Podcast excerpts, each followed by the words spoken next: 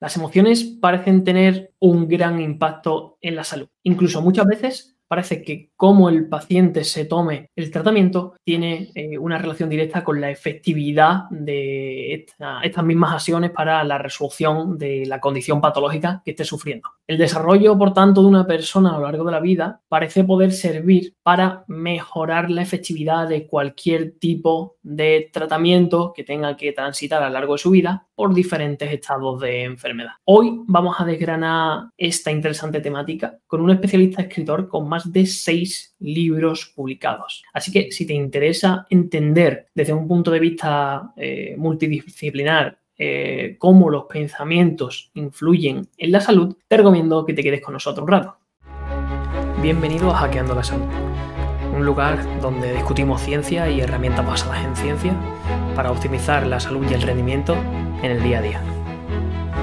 Raúl Miranda Carus, bienvenido gracias por pasar por aquí. Para mí un placer. Hablamos hace, hace muchos meses y la verdad es que la conversación que tuvimos a mí me dejó muy impresionado. Ah, esa, esa conversación, incluso antes que me diste la oportunidad de leer algunos capítulos de tus, de tus libros y me hace, me hace muchísima ilusión que te pases por aquí en este nuevo formato de, de entrevista y, de volver a verte. Al contrario, muchísimas gracias a ti por invitarme a, a tu canal eh, y por tener esta oportunidad de debatir y hablar y conversar sobre un tema tan apasionante como es la relación que puede haber entre la salud y, y, las cosas que pensamos al final. Sí, sí, sí, sí. Antes, antes de empezar a meternos con el tema y que, que nos cuentes un poco para la gente que no, te, que no te conoce quién eres, me gustaría explicarte la dinámica de esta entrevista, ¿vale? Eh, yo siempre digo que premio o me gusta recompensar a las personas que consumen contenido largo. ¿Por qué? Porque la sociedad ahora mismo induce la necesidad de consumir contenido corto, súper llamativo, sin que la información eh, sea digamos, eh, muy masticada. Entonces cada vez estamos como más, más atontados. Y, creo que hay que valorar este contenido largo y, valorar a las personas que, que quieren escuchar este contenido largo. Por tanto, tengo una dinámica que intenta obligar a esas personas, entre comillas, a que se queden hasta el final. Y es que en algún momento de la entrevista te voy a hacer una pregunta medianamente comprometida, ¿vale? Pero no te voy a decir cuándo, ¿vale? Entonces obligo a la gente que quiera escuchar la pregunta comprometida que voy a hacerte a que, a, que se quede y ponga, y ponga atención. Yo creo que la temática lo merece también. Entonces, esa es la única, la única dinámica. Cuando te haga la pregunta, podrás decidir si respondérmela o no, pasa nada. Si quieres respondérmela, eh, tendrás un premio. Si no quieres respondérmela, entre comillas, tendrás un castigo, ¿vale? Entonces, esto, lo solucionamos al final de la entrevista. Pero bueno, empezamos. Raúl, ¿quién eres? Eh, ¿Cómo has llegado a publicar 6, 7 libros? ¿Por qué esta temática? Cuéntanos un poco. Bueno, eh, yo eh, a lo que me dedico en la vida es a escribir y también me dedico al desarrollo ejecutivo en entorno multinacional, también al desarrollo personal con, con particulares y eh, lo hago porque es algo que, que me encanta, me apasiona, tanto escribir como mantener conversaciones con personas para entrar en asuntos que les pueden preocupar con el objetivo de que a través de, esa conversación la propia persona encuentre las, sus propias soluciones a sus propios dilemas. Son dos temas que me apasionan, la conversación, la indagación, la escritura, la literatura y también todo el mundo relacionado con lo que va un poco más allá, con el mundo del espíritu, con el mundo de aquí de donde entiendo yo que surgen las ideas de que vamos a hablar hoy, donde surgen eh, las emociones, etc. Entonces, ese es, ese es mi campo de actuación, ese es mi campo de, al final, de elección, ¿no? porque es algo bastante, es muy vocacional y, bueno, y a lo que me dedico y, en lo que me divierto muchísimo. Sí, digamos que independientemente de, la parte de entretenimiento, ¿no? que es para lo que está enfocado el 80% de las lecturas que puedes encontrar en, cualquier librería, ¿no? también hay una parte de como de objetivo de tus libros del, más, asociado a eso, al desarrollo personal, a la reflexión individual, ¿no? Sí, efectivamente. Sí, a la, a la autoindagación y el autoconocimiento de realmente eh, qué, es lo, qué somos esencialmente, en qué consistimos, cuál es nuestra, nuestro origen, ¿no? cuál es nuestro núcleo y a partir de ahí cómo desarrollarnos en el, en el mundo, en la vida, de la manera más eh, coherente eh, con, con, lo que, con lo que realmente sentimos que somos. Vale, eh, ¿por qué Raúl cuando yo te planteé, oye, vamos a, hacer, vamos a hacer una entrevista y te dije, bueno, dime algo de lo que quieras hablar, ¿por qué me dijiste el la temática de la, influencia de los pensamientos en la salud? ¿Por, ¿Por, qué esta y no otra? Pues porque en aquel momento me vino a la mente, me vino a la mente un montón de situaciones que he vivido con, con personas con las que trabajo, en las que em, me he dado cuenta y, hemos también profundizado sobre ello, cómo aquella, aquellas cosas que estaban pensando en un momento determinado sobre asuntos propios de su vida estaban influyendo interiormente en cómo estaban viviendo situaciones determinadas. Y cuando estas situaciones determinadas se vivían con tensión, con ansiedad, con preocupación, em, tenían una, un efecto claro para ellos, y así lo manifestaban, sobre cómo se sentían físicamente. Entonces, eh, eh, también eh, trazando esa línea, muchas veces hemos llegado a una conclusión, sea cierta o no, pero desde, desde luego que creo que es práctica que aquello que se piensa tiene una influencia directa sobre la experiencia que se tiene directa en la vida, lo que se siente y cómo uno, digamos, y cómo todo eso se refleja en el cuerpo. es decir, la idea de que el cuerpo hasta cierto punto, y yo tengo que decirlo primero, no soy profesional de la salud, mi conocimiento sobre, sobre medicina o, áreas aledañas es, es, muy cortito, es nulo, es prácticamente, bueno, conozco cosas como, como eh, a través de, la divulgación, pero nunca he estudiado esto, en cómo uh, el cuerpo de alguna manera, y propongo esto como área de debate para quien quiera ¿no? y para nosotros, es un reflejo de lo que hay dentro, del interior, de lo que se piensa, de lo que se siente, y que muchas veces el, el, el síntoma físico es una consecuencia, no es una causa. Sí, además, mira, te voy a poner un ejemplo o sea, yo puedo dar mi parte, mi parte más, más académica en este sentido y también mi parte más experiencial, eh, ya que hablo semanalmente con muchas personas que tienen condiciones adversas de salud. Y es que muchas veces pensamos que a mayor volumen de tejido dañado, eh, mayor dificultad de resolución. Y no tiene por qué ser así. Y aquí es cuando entra el rol de las emociones. Es decir, una pequeña lesión con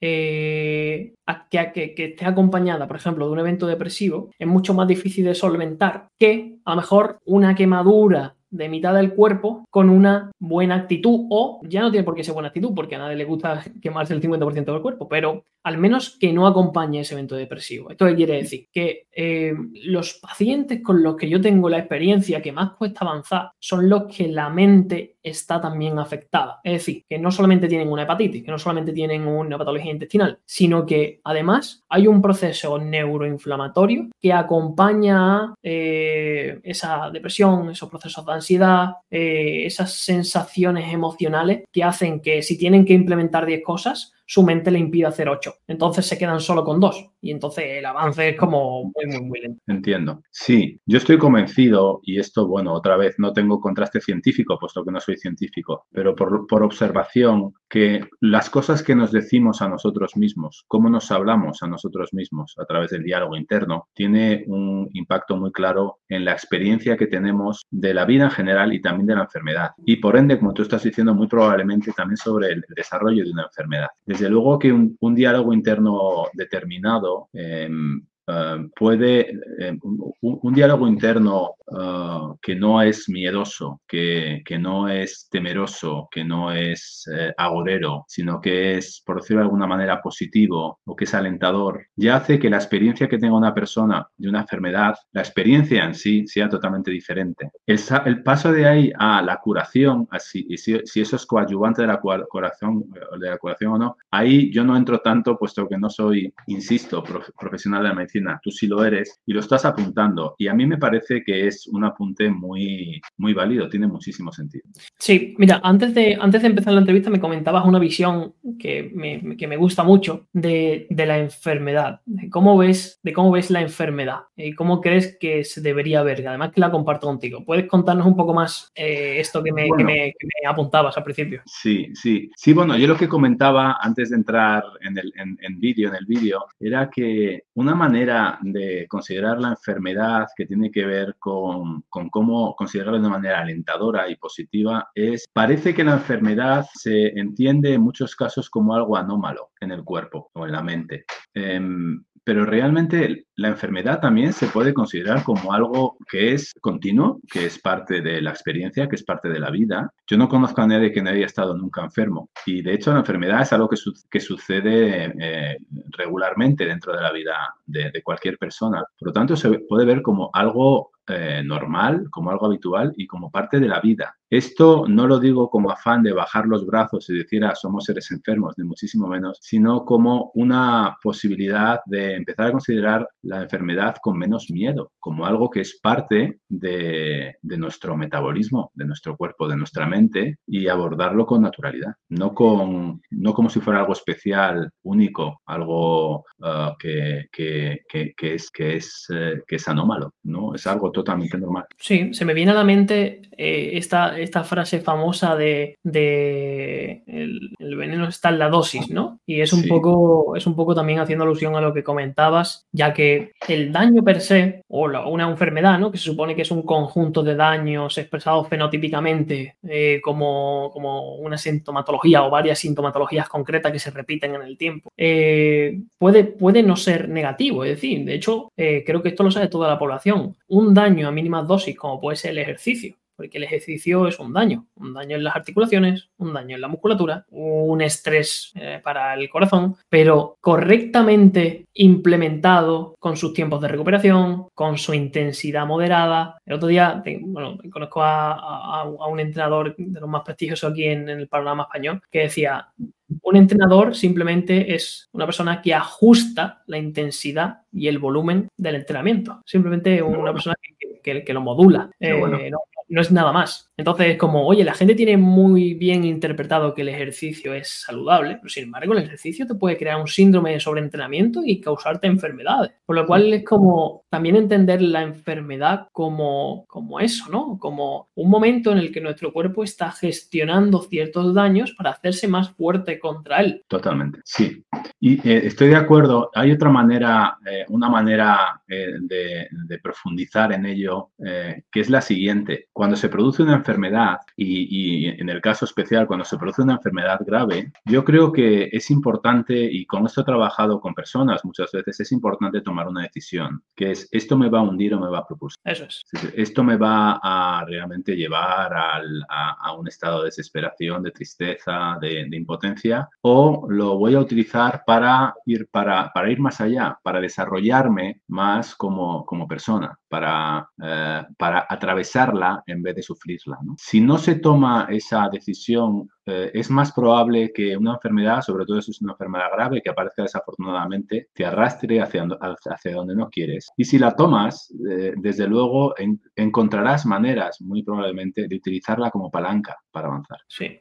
Y aquí es, es, importante esto que comentas porque ya no es tomar la decisión o no, sino saber que tienes que tomar esa decisión y el tiempo en el que tienes que tomar. Porque, por ejemplo, hay ciertas enfermedades que suponen un impacto psicológico muy importante para el paciente. La enfermedad que se me ocurre y que creo que a todo el mundo se le ocurre que más miedo induce es un proceso tumoral. Por lo cual, el tiempo que te lleves hasta tomar esa decisión de si el tratamiento frente al proceso tumoral va a potenciarte o, o, no, o no eh, por poner un ejemplo, es vital. Es vital que ese tiempo no se alargue en el tiempo. Y para eso, todo este tema de tener una actitud proactiva, como, como son los objetivos de muchos de tus libros, sobre el desarrollo emocional, espiritual y mental, para el momento en el que lleguen cosas que sean duras, estar preparado o al menos eh, no partir de un punto cero. Yo siempre digo que la vida son niveles, niveles, en tu progresión en el entrenamiento, niveles en la progresión de tu comunicación social con los demás, niveles en tu, eh, no sé, en tu relación con la comida. Entonces, Claro, que no, que no te pillen ese nivel cero en ese momento. Efectivamente, sí. Sí, sí. De hecho, hay, hay, hay, un, hay algo que, que, yo creo que puede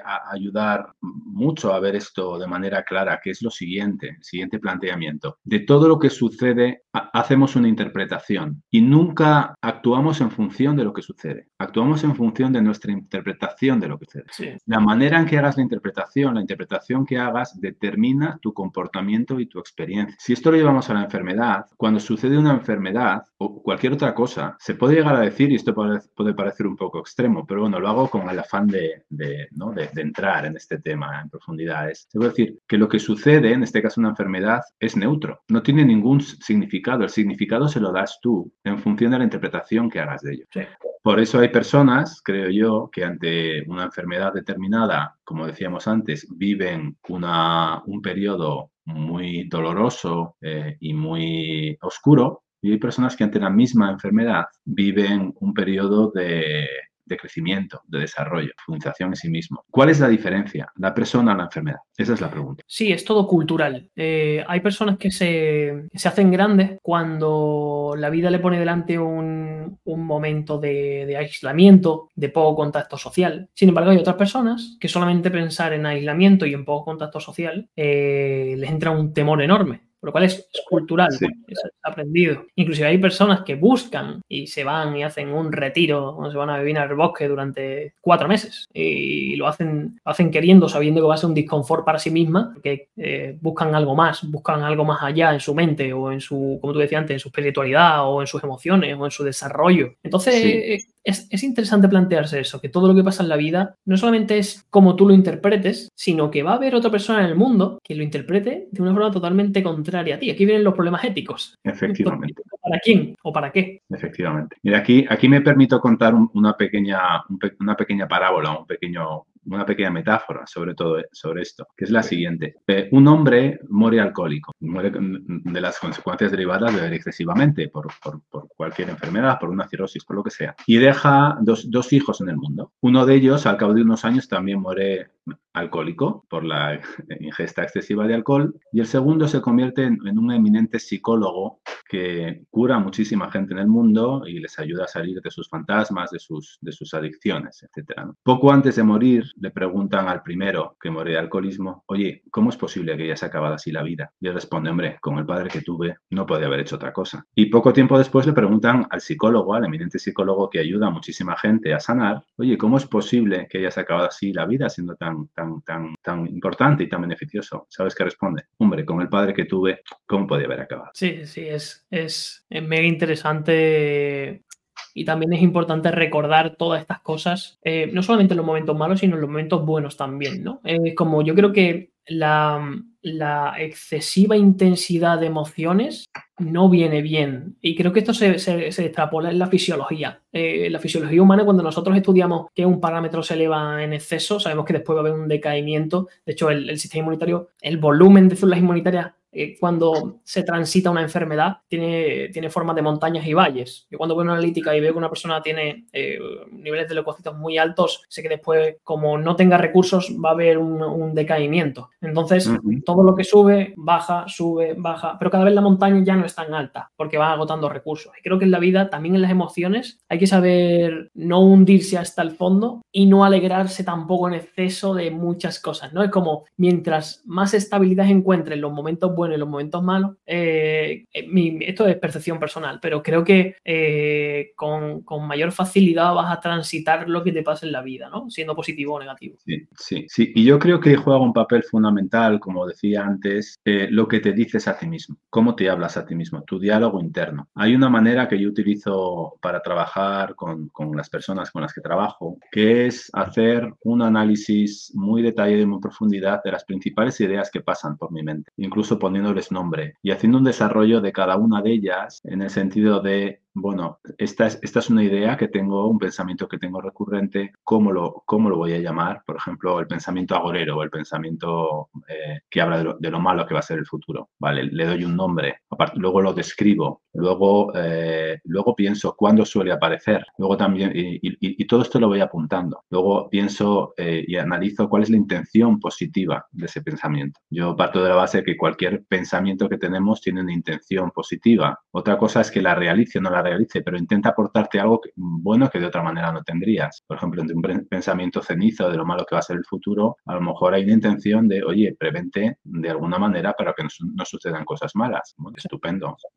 Luego también hablamos de si es un pensamiento que habla sobre el pasado, sobre el futuro, y llega un momento en que eh, empezamos a analizar qué emoción produce ese pensamiento. Pero fíjate que la emoción viene después, detrás de, detrás de todo este desarrollo. Yo soy de los que piensan, y, sé que esto es discutible, que toda emoción viene de un pensamiento. Las emociones no surgen de manera espontánea. Cuando hay una emoción, sea la que sea, hay yo sostengo que hay un pensamiento detrás. Pero, pero la emoción es una consecuencia, no es una causa. Yo puedo actuar sobre la consecuencia, sobre la emoción en sí, eh, y, tendré éxito, pero, pero será cortoplacista, porque mientras siga el pensamiento que la ha generado, va a volver a aparecer. Entonces, muchas veces lo que hacemos es, ir a la gestión del pensamiento para que esa emoción, que, que puede ser miedo, puede ser, eh, puede ser em, excesiva em, celo, etcétera, no vuelva a aparecer. Y luego también hablamos de qué acción surge de ese pensamiento. Cuando tengo un pensamiento oscuro sobre el futuro, ¿qué acción surge? Eh, eh, y, si es una acción que, por cierto, que puede ser una adicción, por ejemplo,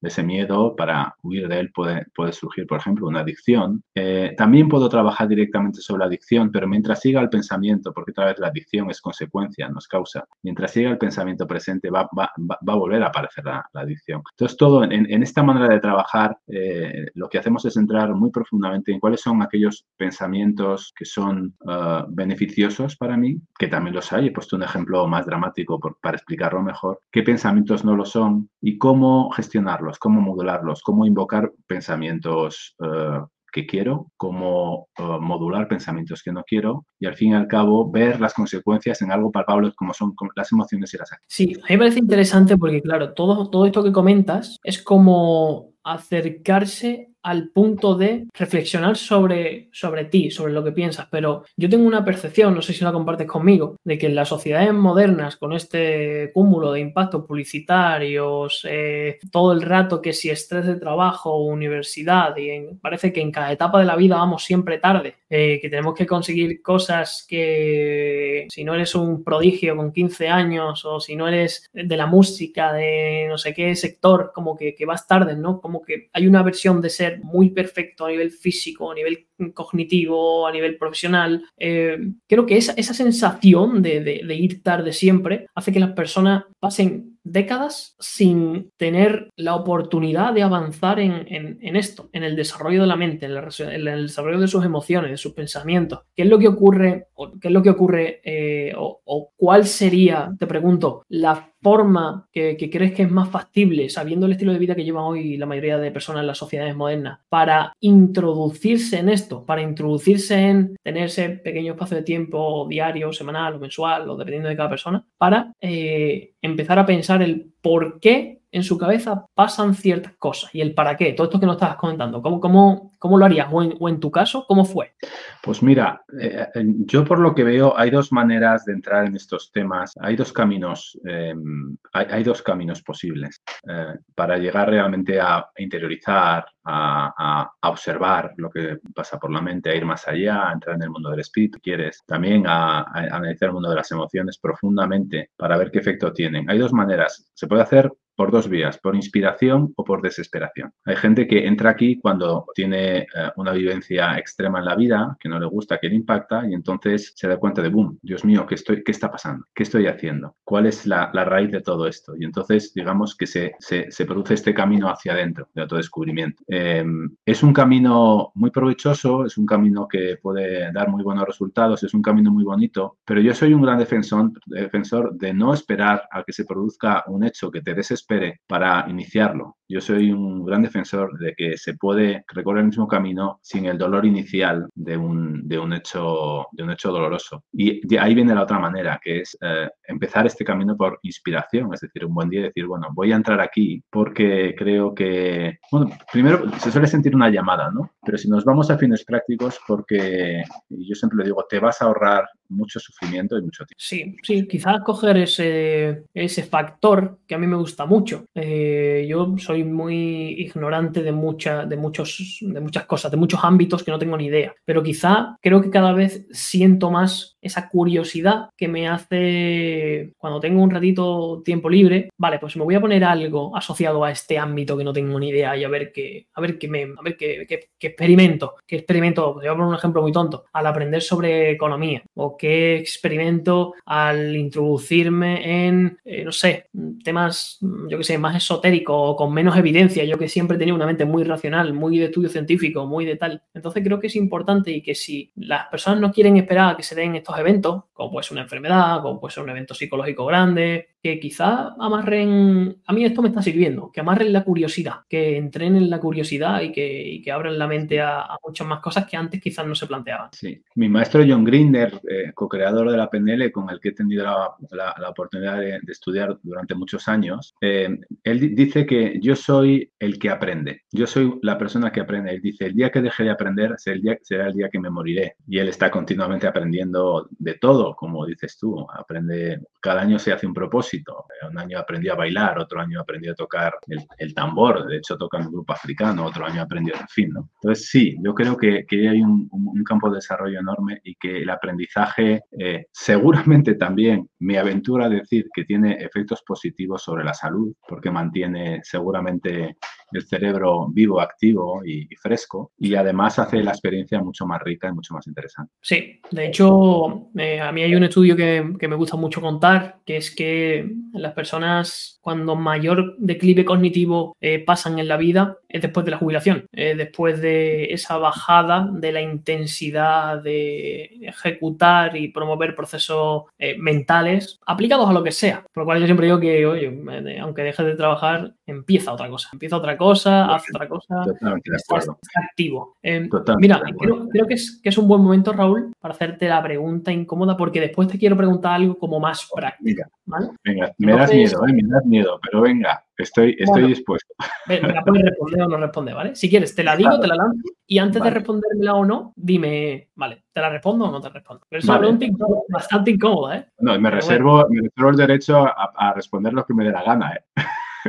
Vale, sí, bueno. Em, como sé que, que, eh, gran parte de, tu progreso como persona ha sido la lectura de libros, de hecho he tenido la oportunidad de leer algunas partes de algunos de ellos, te quiero preguntar cuál crees que es tu peor libro y por qué. O sea, no sé si quieres respondérmelo, pero creo que es interesante. Es una pregunta que no se suele hacer. Pues mira, fíjate, te voy a dar una respuesta, sí voy a responder, y te voy a dar una respuesta que se me acaba de venir a la mente y que, que creo que tiene un sentido, aunque puedo chocar. Yo creo que mi peor libro son todos, todos son mi peor libro. Yo cuando releo, y yo creo que esto es un síndrome del escritor muy común, cuando releo cualquier, cualquier cosa que he leído, me echo las manos a la cabeza diciendo, pero Dios mío, ¿cómo puede haber eh, construido esta frase así? ¿Cómo puede haber puesto incluso esta coma? Yo soy muy obsesivo de las comas y de la puntuación. ¿Cómo puede haber expresado esta idea tan mal? ¿Cómo puedo haber, etcétera, etcétera? Entonces, eh, coja el libro que coja que haya escrito, tengo siempre este afán de,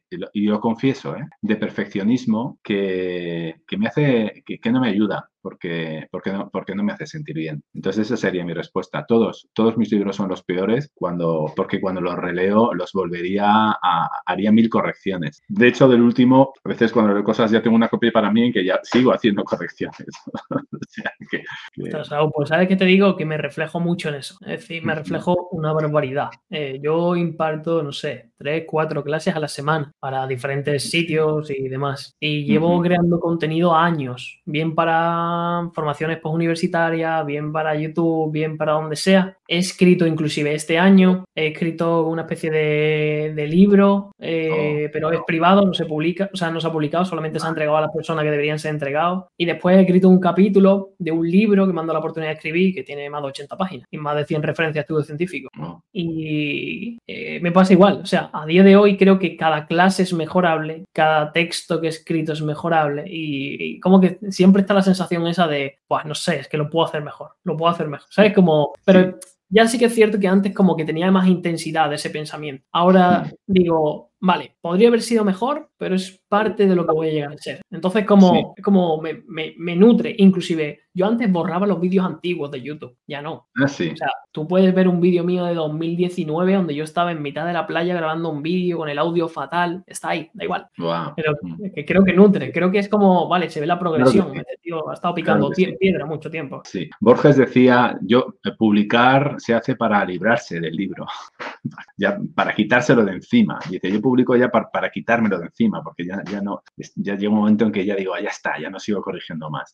Y es, un proceso de aprendizaje, desde luego, desde luego sí. Vale, pues lo último que te quiero preguntar, antes de decirte el premio que tienes por responder a la pregunta, es que según tu experiencia y el trabajo que haces de, con, con, con, este progreso, ¿no? Con empresarios y demás, eh, ¿qué trucos o herramientas crees que pueden servir para potenciar tu, tu bienestar mental eh, y que crees tú que cuando lo has visto en práctica, más rendimiento han tenido las personas? Pues mira, eh, eh, aunque lo he mencionado antes, me gustaría reincidir sobre ello porque creo que es muy útil y creo que es muy, muy interesante, que es desarrollar la capacidad de observar lo que uno piensa, de observar el pensamiento. De manera que eh, al poder observarlo, eh, evito que me arrastre. Muchas veces cuando el pensamiento se vuelve compulsivo, obsesivo y continuo, cuando todos sabemos que la mente está pensando continuamente, pero cuando dejamos de observarla, nos lleva a lugares a donde no queremos ir, porque se, se produce una repetición de ideas continua. Es curioso que al observar el pensamiento uno se da cuenta, yo en todos los casos que conozco, que las ideas que pasan por la mente son, son muy pocas, son muy escasas. Estamos todo el día dándole vueltas a ocho o nueve cosas. Y llega un momento en que todo eso crea un barullo, crea una casi una ceguera, una cegación, una cegación que nos lleva a sitios a donde no queremos ir en muchos casos. Por supuesto que también hay, hay, pensamientos beneficiosos. También es curioso ver cómo en muchísimos casos la proporción de pensamientos que no queremos es mucho mayor que la, proporción de pensamientos que queremos. Pero esto todo es parte de la observación. Al observar el pensamiento, al, desarrollar la capacidad de crear un espacio entre tú y lo que piensas, todas estas eh, ideas que pueden ser autosaboteadoras pierden poder sobre ti. ¿Por qué? Porque ya no te engullen, ya no te cogen y te llevan a lugares insospechados, hasta el punto en muchos días a lo mejor eh, uno llega a sentirse mal y no sabe por qué. La pregunta es, ¿qué estás pensando? ¿Qué has estado pensando últimamente?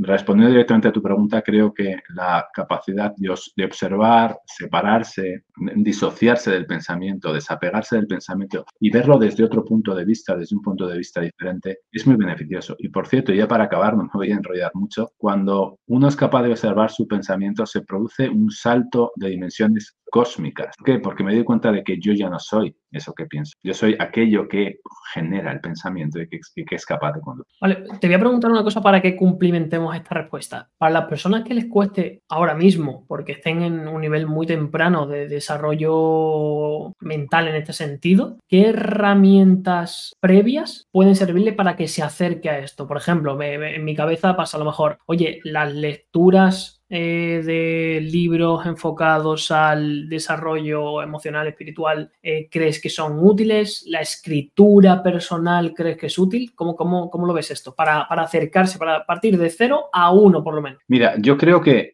por supuesto, leer, que es un hábito que desafortunadamente se está perdiendo en la sociedad por las nuevas generaciones, por toda la revolución digital, siempre es, eh, siempre es fantástico. También quiero decir que muchas veces la lectura lo que hace es eh, fomentar el ruido mental, más veces. Por lo tanto, yo creo que ahí es bueno también enfocarla de determinada manera. Desde luego hay libros extraordinarios sobre todo esto, son muy recomendables. Tú has mencionado algo que, que yo defiendo muchísimo, que es la, la escritura. Muchas veces el escribir todo aquello que pasa por dentro, por mi espacio interior, me ayuda a poder eh, sacarlo y observarlo. Y es algo realmente beneficioso. Em, es, algo que ayuda a desenredar muchísimas veces eh, guiones internos que no están siendo ecológicos, en el sentido que no están ayudando a, todo mi sistema. Y luego, por supuesto, yo recomiendo encarecidamente la meditación. La, observación del pensamiento en meditación es una técnica ancestral que, que puede llevar a niveles de autoconocimiento y de libertad. Y cuando digo libertad me refiero a que cuando uno es capaz de no ser dominado por su pensamiento, sino poder observarlo y gestionarlo, eso es libertad. Y la meditación lleva directamente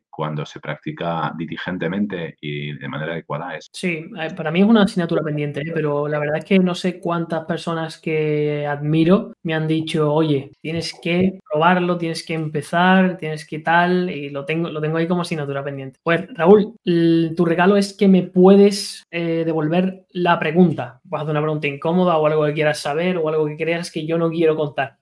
¿Vale? Y después te, voy a pedir otra cosa mientras te lo piensas, ¿vale? Eh, para terminar la entrevista, eh, creo que eh, ibas a aportarnos algo que forma parte de, alguno de tus libros, que lo vamos a dejar en la descripción. Me gustaría que lo contases también. Y me gustaría que contases para las personas que quieran seguir tu trabajo, dónde, pueden cortar, dónde pueden encontrarte, títulos de tus libros si quieres, lo que, lo que estimes oportuno. Pues muchas gracias. Sí, yo había pensado Em, bueno, pues ofrecer a los lectores, espero que sea una oferta que, sea una oferta que, les guste, un, cuento de mi último libro, que, se llama, mi último libro se llama Balada de la Reina Muerte de Amor, que es un libro de cuentos, donde hay precisamente un cuento titulado La túnica plegada, que desarrolla desde dentro cómo se produce una enfermedad en una persona, en este caso es una mujer romana, eh, cómo se desarrolla una enfermedad a través de un pensamiento, cómo a través de, de una vivencia a la que empieza, sobre la que empieza a elaborar pensamientos, eh, pues le sobreviene una enfermedad, que es algo que viene muy al,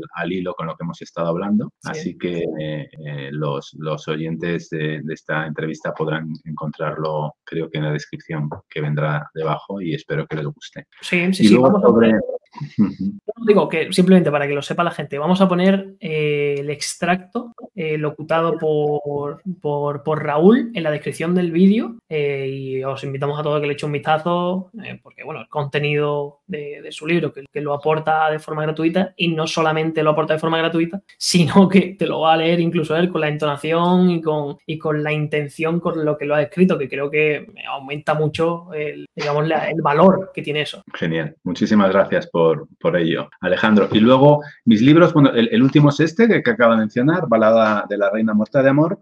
Es un libro de cuentos, es un libro de cuentos fantásticos que tiene la intención de devolvernos la visión mágica, de la visión maravillosa de la existencia. Es algo que muchas veces se pierde. Este, Como este experiencia personal, que me acuerdo, Raúl, que, yo leí, no ese, sino me, que estuve leyendo otro. Eh, eh, creo que... Mm, creo que fue de la trilogía de los pasos.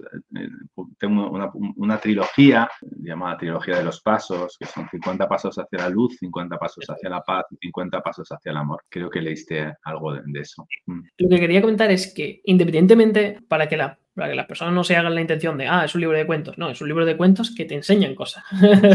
o sea, eh, lo, interesante es lo que te hace pensar la lectura. O sea, te lo digo porque, claro, creo que no llegar a esa interpretación llegas cuando lo lees. Y, quiero contar mi experiencia, que cuando yo leí eh, parte de los fragmentos de, Raúl, de hecho me gustó mucho su libro porque creo que al principio te recomendaba que solamente leyeras uno al día o algo así. Eh, y, y digo, claro, es como no te satures la mente de información o sea, léete uno, aprende de este y al día siguiente vete al siguiente. Me pareció súper original y que creo que te, cultivaba, te cultivaba la mente y te daba esa, esa paciencia. Oye, aprende, pero aprende al ritmo que tienes que aprender y, aplicar las cosas, ¿no? Creo que es, que es muy guay eh, este libro y lo, recomiendo muchísimo, muchísimo. Este último no he tenido el placer de leerlo, pero, pero los anteriores sí. De hecho, voy a dejar la descripción en los enlaces de todos los libros, desde el primero al último. De hecho, el cuento que he durante la entrevista, el del, hombre alcohólico que deja dos hijos, está en uno de esos, de esos tres libros. Sí, sí, sí, lo sé, lo sé. una muestra de lo que puede ser eso. Y luego, bueno, se pueden encontrar, están en, tiendas electrónicas online eh, habituales, en Amazon, Casa del Libro, Corte Inglés, FNAC, etc. Y, bueno, luego también está, está disponible en mi página de Facebook, Raúl Miranda Carus. Y también, para quien le interese, eh, todos los miércoles eh, em, organizo, organizamos conjuntamente un grupo de personas, eh, una serie de conversaciones sobre todos estos temas por Zoom. Son, es un grupo de acceso gratuito. También, por, si quieres, podemos poner el enlace para entrar debajo. Está totalmente abierto. Ya llevamos mucho tiempo reuniéndonos cada miércoles y profundizando en todo este tipo de temas, compartiendo experiencias, eh, eh, proponiendo puestas en práctica de lo que hablamos concretas cada semana y luego poniéndolas en común. esto me parece una iniciativa súper súper buena y sobre todo que es accesible para todo el mundo, la verdad. Lo pondremos también en, la, en, la, descripción. Bueno, ¿se te ocurre algo para preguntarme o nos despedimos? Sí, te iba a preguntar, pregunta comprometida es, ¿cuál ha sido la parte más incómoda de esta entrevista para ti si la ha habido? ¡Ostras! Lo más difícil. ¿eh? ¡Ostras! Qué buena pregunta, ¿eh? La parte más incómoda. La parte más incómoda ha sido previa a la entrevista, y lo, lo digo aquí en público, cuando mi redacción del guion estaba mal. Esa ha sido para mí la parte más incómoda. Vale, vale. Sí. Pero, bueno, está subsanado perfectamente y con total rapidez.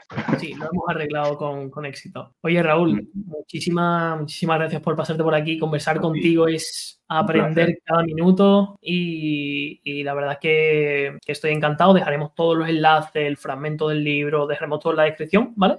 Y, nada, si quieres decir algo antes de despedirnos. Nada, que muchísimas gracias a ti, muchísimas gracias a las personas que, que hayan o que vayan a, a, escuchar esta, esta conversación, iba a decir entrevista, este encuentro, por decirlo de alguna manera. Espero que les haya sido útil. Yo siempre digo que cuando alguien dice sobre algo que, que uno humildemente hace, escribe o o, promulga, dice que interesante, digo, uff, no, no está bien, tiene que ser útil. Así que espero que les haya sido algo de lo que hemos dicho tú y yo, o los dos, que les haya sido útil. Sí, yo creo que sí. Oye, pues, pues nada, esperamos que, que nos veamos muy prontito. Eh, cualquier duda, cualquier inquietud, por los comentarios los respondemos todos. De hecho, tengo 100% de comentarios respondidos en YouTube es una barbaridad.